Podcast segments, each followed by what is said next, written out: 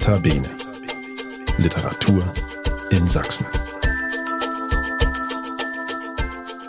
Hallo, das ist der Podcast des Sächsischen Literaturrates. Wir sind der Dachverband sächsischer Literaturvereine und Institutionen und wir wollen die Literaturszene in Sachsen hörbar machen. Mein Name ist Bettina Baltschew, ich bin eine der beiden Geschäftsführerinnen des Sächsischen Literaturrates und heute bin ich im Gespräch mit dem Verleger Marcel Rabe. Mit seinem Verlag Trottoir Noir gehört er in diesem Jahr zu den Preisträgern des Sächsischen Verlagspreises. Herzlich willkommen, Marcel Rabe, bei Notabene Literatur in Sachsen. Hallo, vielen Dank. Marcel Rabe, bevor wir Ihren Verlag kennenlernen, wollen wir Sie ganz kurz mal kennenlernen. Sie sind nicht nur Verleger, Sie sind auch Autor. Sie wurden 1978 in Dresden geboren. Sie haben Literaturwissenschaften, Soziologie und Geschichte in Dresden und Washington studiert. Das kann man nachlesen. Und Sie sind schon ziemlich viel in der Welt herumgekommen. Können Sie uns davon ein bisschen erzählen, von diesem Weg von Dresden zum Verlegertum?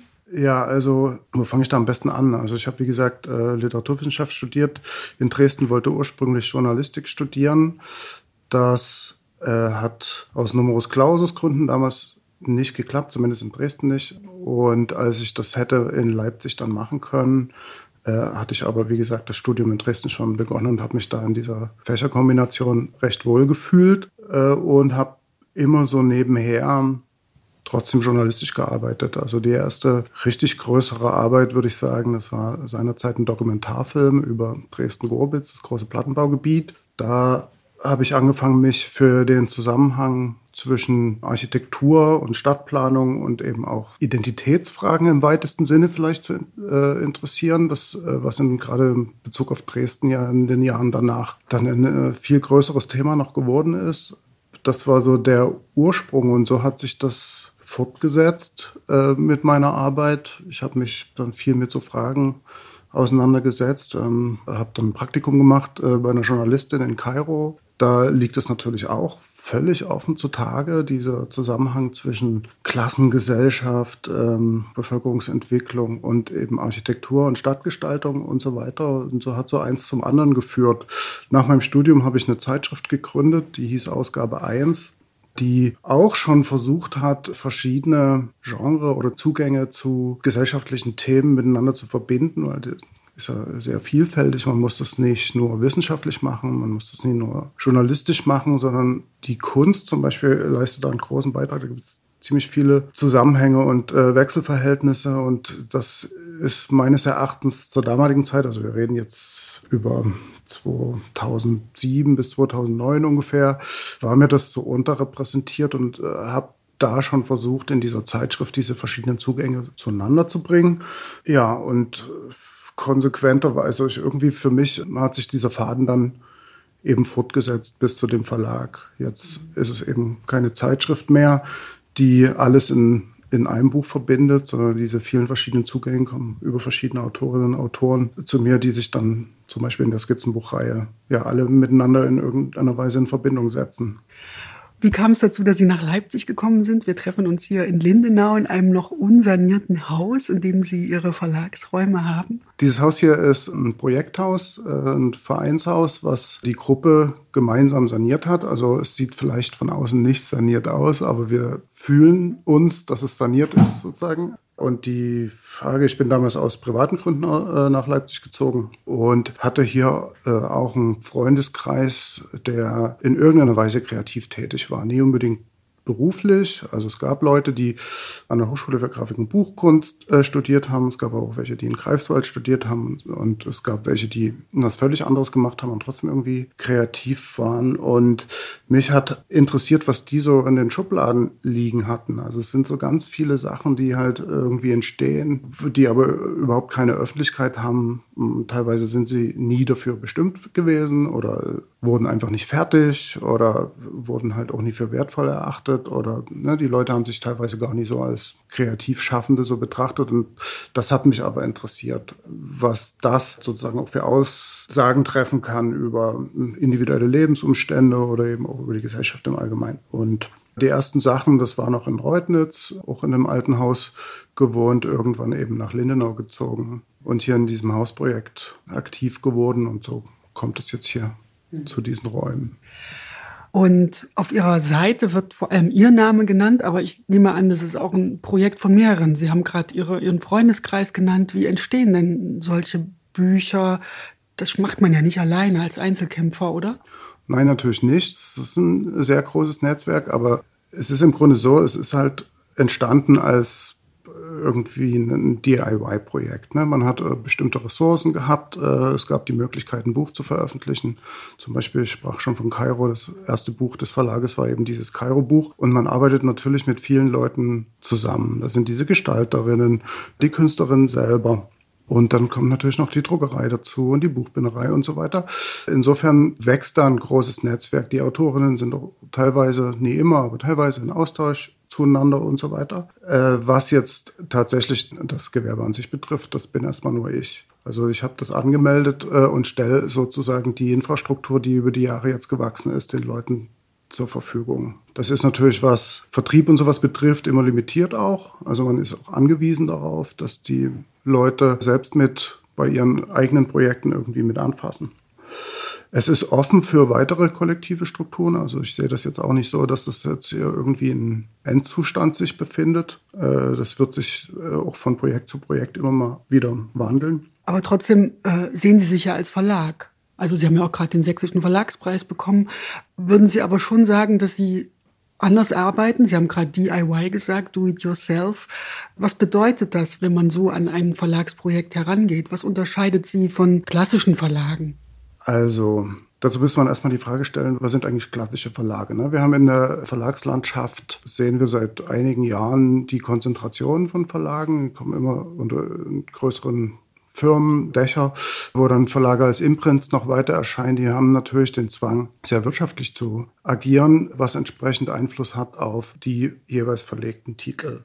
Was ich sagen würde, was mich oder so kleinen Verlage im Allgemeinen von diesen größeren Verlagen unterscheidet. Äh, es ist eben möglich, Titel zu verlegen oder was heißt, es ist möglich, es ist, wird einfach gemacht, die eben nie so einen großen ökonomischen Erfolg haben, sei es, weil die Autorinnen und Autoren zu unbekannt sind, weil die jeweiligen Formen in irgendeiner Weise ausgefallen sind und sich nie in irgendein Marktsegment irgendwie integrieren lassen und so weiter. Das ist, äh, glaube ich, etwas, was in so kleinen Verlagsstrukturen gang und gäbe ist. Was die ökonomische Seite betrifft, ist es natürlich sehr limitiert und eingeschränkt. Damit in irgendeiner Weise Geld zu machen, ist sehr schwierig. Das äh, ist jetzt in den letzten Monaten durch zum Beispiel die Papierkrise auch nicht einfacher geworden. Es ist fast unmöglich, tatsächlich äh, damit große Gewinne einzufahren. Wir sind froh, wenn wir halt diese Projekte refinanzieren können. Und natürlich wird es einfacher, je höher die Auflage ist, die man absetzen kann, aber das ist derzeit erst am Wachsen. Insofern ist der Sächsische Verlagspreis für uns tatsächlich auch eine riesengroße Hilfe äh, um tatsächlich auch die Leute, die teilweise ja ebenso Kollektivstrukturen äh, unterstützend tätig sind, mal irgendwie für Freundschaftspreise arbeiten und so weiter, die auch tatsächlich mal bezahlen zu können. Äh, und es ist tatsächlich zu beobachten, also gerade auch bei den anderen, also bei vielen der anderen Preisträgerinnen und Preisträger, dass das alles so ganz kleine Strukturen sind. Also überhaupt im Zuge der Corona-Krise konnte man ja generell im Kulturbereich beobachten, wie viele Einzelkämpfer da tatsächlich unterwegs sind und auf welcher ökonomischen Basis deren Tätigkeit eigentlich steht. Das ist ja ganz lange unter der Oberfläche gewesen und ich denke, dass es auch wahrscheinlich auch wieder unter die Oberfläche verschwindet, genauso wie bei anderen Berufen, die als systemrelevant zu der Zeit betrachtet worden sind. Aber immerhin kam es teilweise zur Sprache. Keine Ahnung, was da jetzt eigentlich der Normalzustand für einen sogenannten klassischen Verlag ist. Ähm, die Kolleginnen und Kollegen und Freundinnen und Freunde, äh, die in dieser Branche hier tätig sind in meinem Umfeld, die arbeiten alle auf demselben Level. Bevor wir noch mal ganz genau hinschauen, was Sie für schöne Bücher machen, würde mich noch interessieren, woher kommt denn der Name Trottoir Noir? Schwarzer Bürgersteig würde man wahrscheinlich auf Deutsch sagen. Woher kommt der Name? Ja, wenn man das jetzt hier so übersetzt, dann klingt das natürlich ein bisschen merkwürdig. Also es gab hier in Lindenau in so einer Zeit, wo der Stadtteil noch nie so entwickelt war, sondern hier alles brach lag, einen kleinen Club, der hieß Goldener Bürgersteig. Äh, da kommt der Bürgersteig erstmal her und das Noir spielt natürlich auf so sowas wie Film Noir und sowas an. Ist ein kleines Wortspiel. Aber ein sehr schönes, wie ich finde, und man merkt es sich sofort. Ja, vielen Dank. Hier bei dem Logo kann man es auch sehen. Können Sie es erkennen? Der letzte Gast. Zwei hochgestellte Stühle, genau, auf einem Tisch. Und Sehr schön. Ja, und einer steht noch unten. Der letzte Gast. Ja, das Verlagsprogramm. Wenn ich mir das anschaue, dann fallen mir bestimmte Begriffe ein. Anspruchsvoll wäre ein Begriff. Originell, grenzüberschreitend, gesellschaftlich engagiert.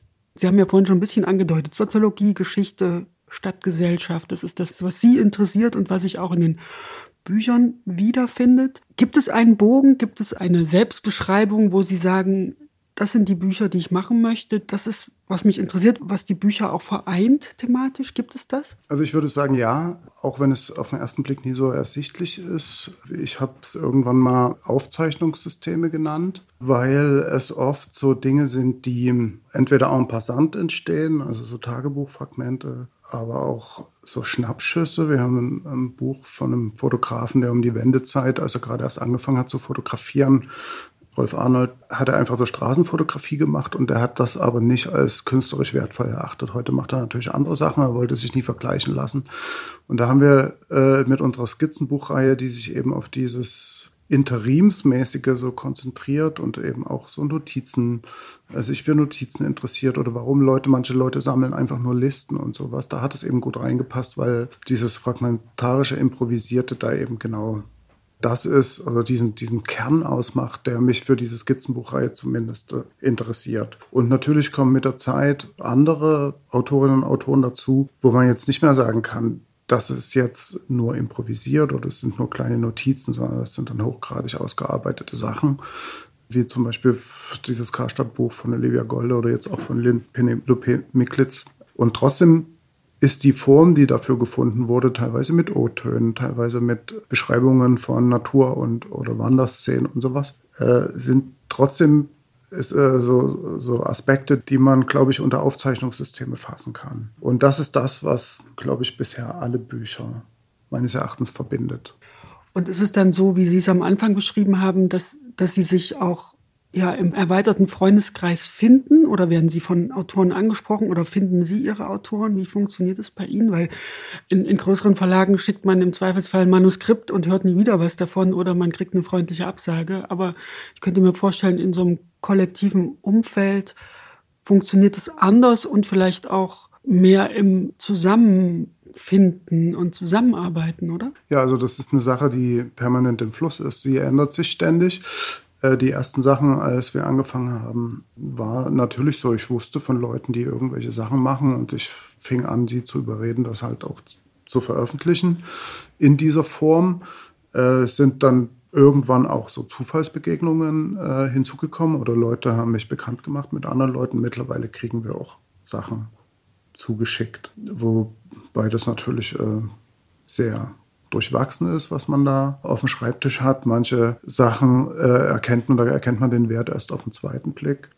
Es sind alle Sachen für sich irgendwie interessant, aber wir sprechen jetzt hier gerade über ein Volumen von äh, drei bis vier Titeln pro Jahr. Das ist natürlich auch sehr eingeschränkt und äh, mittlerweile ist irgendwie, habe ich das Gefühl, auch die Messlatte so ein bisschen nach oben gegangen, weil man eben sich dreimal überlegen muss, ob man halt irgendwie tatsächlich einen Titel veröffentlicht, wenn man halt nur Kapazitäten oder, oder Ressourcen hat für drei oder vier Titel pro Jahr. Und mm, ja, im Idealfalle entwickelt man dann halt das Endprodukt gemeinsam. Und auch in der Gestaltung, ne? Also ihre Bücher sind immer sehr schön gestaltet. Also es gibt Fotos, es gibt Kunst, es gibt äh, Zeichnungen. Ist das etwas, was aus dem Text heraus entsteht oder ist das von vornherein gesetzt, wir wollen schön gestaltete Bücher, wir wollen auch mit den Künstlern zusammenarbeiten? Also natürlich spielt die Gestaltung eine herausragende Rolle bei den Sachen. Auch das hat sich äh, entwickelt. Wir, also in dieser Skizzenbuchreihe, also wir haben jetzt viel über diese künstlerischen Sachen geredet. Äh, es sind teilweise auch wissenschaftliche Arbeiten erschienen. Das sind dann halt so Text. Wüsten, sage ich mal. Und die ursprüngliche Idee dieser Skizzenbuchreihe, die eben im A6-Format erscheint, also äh, Postkartengröße, war tatsächlich äh, so eine Art Alternative zu sein zu Handy.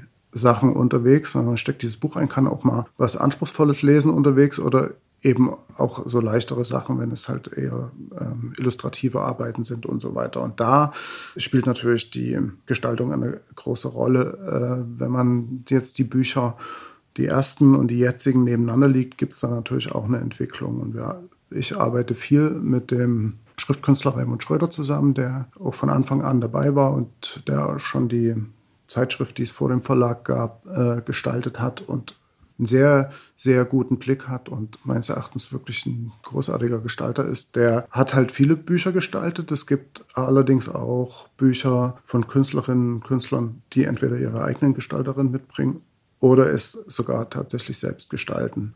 Die sehen dann halt ein bisschen anders aus, aber das äh, trägt dann auch ein bisschen zur Abwechslung dieser Skizzenbuchreihe bei. Sie selbst haben ja auch ein Buch geschrieben mit dem Titel Westen werden.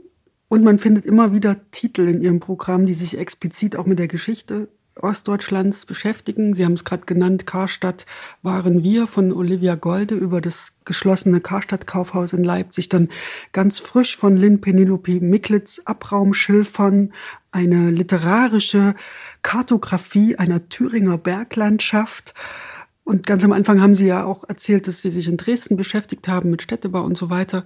Wie wichtig ist denn diese Thematik für Sie persönlich und für den Verlag? Weil ich könnte mir vorstellen, das ist ein Thema, das muss erzählt werden und es muss natürlich aus dem Osten heraus erzählt werden. Also das Buch Westen werden, möchte ich vielleicht vorweg schicken, äh, ist in der Konnewitzer Verlagsbuchhandlung erschienen, also nicht bei Trottoir Noir. Das ging zurück auf so einen Erinnerungszettelkasten, der aus dieser spezifischen Dresdner Situation entstand, dass man da zu Ostzeiten kein Westfernsehen äh, empfangen konnte. Das war dann erst ab 1989, kurz vor der Wende der Fall, was natürlich einen extremen Einfluss hatte. Ich war zu dem Zeitpunkt 10, 11 Jahre alt und war eben irgendwie sehr prägend für die Wahrnehmung dieser Ereignisse der Umbruchszeit 89, 90. Und jetzt wenn Sie fragen, wie mich das betrifft, ich habe natürlich in einem, bin da aufgewachsen in einem Plattenbaugebiet, habe diese Umbruchszeit natürlich extrem hautnah miterlebt, wie so Alltagsleben kollabiert. Also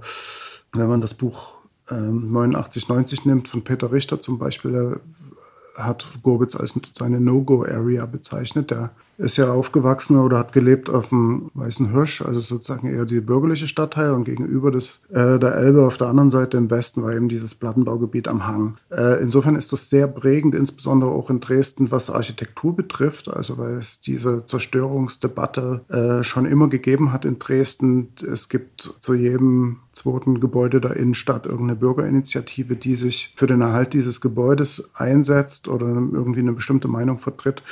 Und es geht aber an sich nie wirklich um das Gebäude, sondern um ganz andere identitäre Fragen, um Weltbild, um gesellschaftliche Entwicklungen, um ja, wie der gegenwärtige Zustand der Gesellschaft zu bewerten ist. Das wird in, in hohem Maße an, an solchen Mini-Diskursen, die halt oft eben architektonische Diskurse sind, irgendwie verhandelt. Und äh, wenn wir betrachten, wie in den letzten Jahren im Zuge von Pegida und der Aufstieg der AfD und so weiter sich solche Fragen radikalisiert haben, sind das natürlich Sachen, wo ich äh, das Gefühl habe, es braucht in irgendeiner Weise eine Gegenerzählung. Tja, und die finden sich in Ihrem Verlag wieder, diese Gegenerzählung, oder? Ja, Gegenerzählung, ich habe jetzt diesen Begriff gedroppt. ähm, das klingt so nach einer großen Agenda. Also es ist auf jeden Fall so, dass in meinem Verlagsprogramm äh, auch sehr junge Autorinnen sich mit dieser Frage auseinandersetzen, die zum Teil erst nach 89, 90 geboren sind. Äh, und das finde ich interessant, wie die sich sozusagen in der in der nächsten Generation mit diesen Verwerfungen auseinandersetzen. Und das tun sie äh, meines Erachtens zumindest ohne eine spezifische Wertung. Und das ist was, was sie unterscheidet von anderen Diskursen in Bezug auf die Wende, die eben von rechts vereinnahmt worden sind. Es wird genauer hingeguckt, wie, also jetzt zum Beispiel von Olivia Golde und Karstadt waren wir, wie zum Beispiel Arbeiterinnen jetzt 30 Jahre nach der Wende mit Erschließung umgehen. Welche Erlebnisse hatten die eigentlich in dieser Zeit und wie wirkt das bis heute nach? Es gibt nochmal ein viel unbefangeneren Blick oder überhaupt erstmal wieder einen unbefangenen Blick auf Arbeiterinnenliteratur aus der DDR, die ja sozusagen in der älteren Generation ideologisch verbrannt sind. Diese Berührungsängste haben diese jungen Autorinnen nicht mehr, zumindest nicht in dem Maße eröffnen denen halt auch völlig neue Perspektiven. Im Fall von Lynn Penelope Miklitz zum Beispiel, die hat sich dann mit ihrem Großvater, der Obersteiger war, äh, Bergmann eben bei Ilmenau, eben mit dieser Familiengeschichte auseinandergesetzt und spannt da einen viel größeren Rahmen auf über eine Bergbauregion, in der eben schon über 800 bis 1000 Jahre Bergbau betrieben wird. Das setzt halt sozusagen, ohne dass es überhaupt um diese Wende geht, einen, einen viel größeren Rahmen im Blick auf so Transformationslandschaften. Und mit so Transformationen, ja, damit sind wir ja alltäglich konfrontiert und das gilt für, für den kleinen regionalen Rahmen und im Kontext des Klimawandels auch für einen großen Rahmen und weltpolitisch ja sowieso auch unabhängig vom Klimawandel ähm, verändern sich permanent Sachen und es finden Kulturkämpfe statt, muss man ja so sagen, wo auch verschiedene Generationen miteinander im, im Struggle sind. Marcel Rabe, vielen Dank für dieses schöne Gespräch, dass Sie uns Ihren Verlag vorgestellt haben. Ja, vielen Dank. Es hat mich sehr gefreut. Und das war wieder eine Folge von Notabene Literatur in Sachsen, der Podcast des Sächsischen Literaturrates. Mein Name ist Bettina Baltschew. Schaut gerne auf unserer Website vorbei. Da findet ihr alle Gespräche mit Vertretern und Vertreterinnen der sächsischen Literaturszene, die wir in dieser Podcast-Reihe schon geführt haben. Und diese Reihe lässt sich natürlich auch bei allen einschlägigen Streamingdiensten abonnieren. Also dann bis bald. Wir hören uns. Notabene. Literatur in Sachsen.